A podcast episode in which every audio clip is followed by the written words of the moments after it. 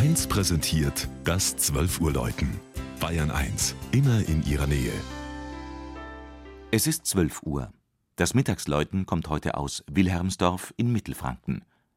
Wolfgang Näser war in der rund 5000 Einwohner zählenden Marktgemeinde im Landkreis Fürth.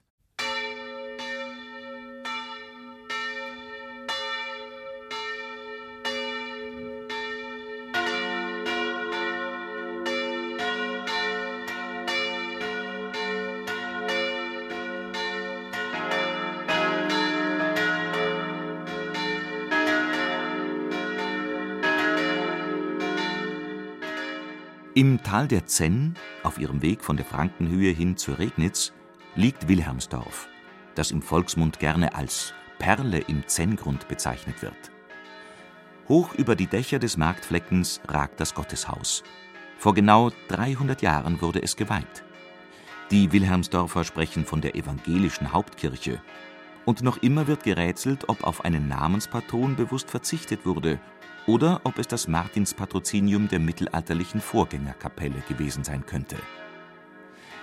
Von der historischen Ortsmitte führt eine zweiseitige Freitreppe zum Hauptportal, in dem der 300 Jahre alte Schlüssel steckt, den die Kirchenstifterin Franziska Barbara von Hohenlohe bei der Weihe erhielt.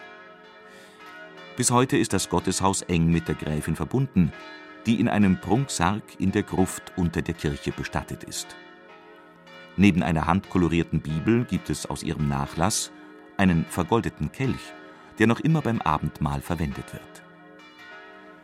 Das Innere der Wilhelmsdorfer Hauptkirche birgt viele Details. Am beeindruckendsten sind die ursprünglichen Ausstattungselemente, vor allem der viersäulige Barockaltar, allesamt von einheimischen Handwerkern geschaffen. Dabei fällt der Taufstein durch seine dreieckige Form auf die sich in einer weiteren Besonderheit wiederfindet, dem kleinen Kästchen im Langhaus, in dem die ersten geernteten Getreideähren nach der Hungersnot von 1816 aufbewahrt werden. Im Kirchturm hängt das dreistimmige Geläut aus der Stiftungszeit, gegossen 1710 in Forchheim. Zwei Glocken sollten im letzten Krieg eingeschmolzen werden, sie kehrten jedoch zurück und rufen wie zu Zeiten der Gräfin von Hohenlohe die Gläubigen in Wilhelmsdorf zum Gottesdienst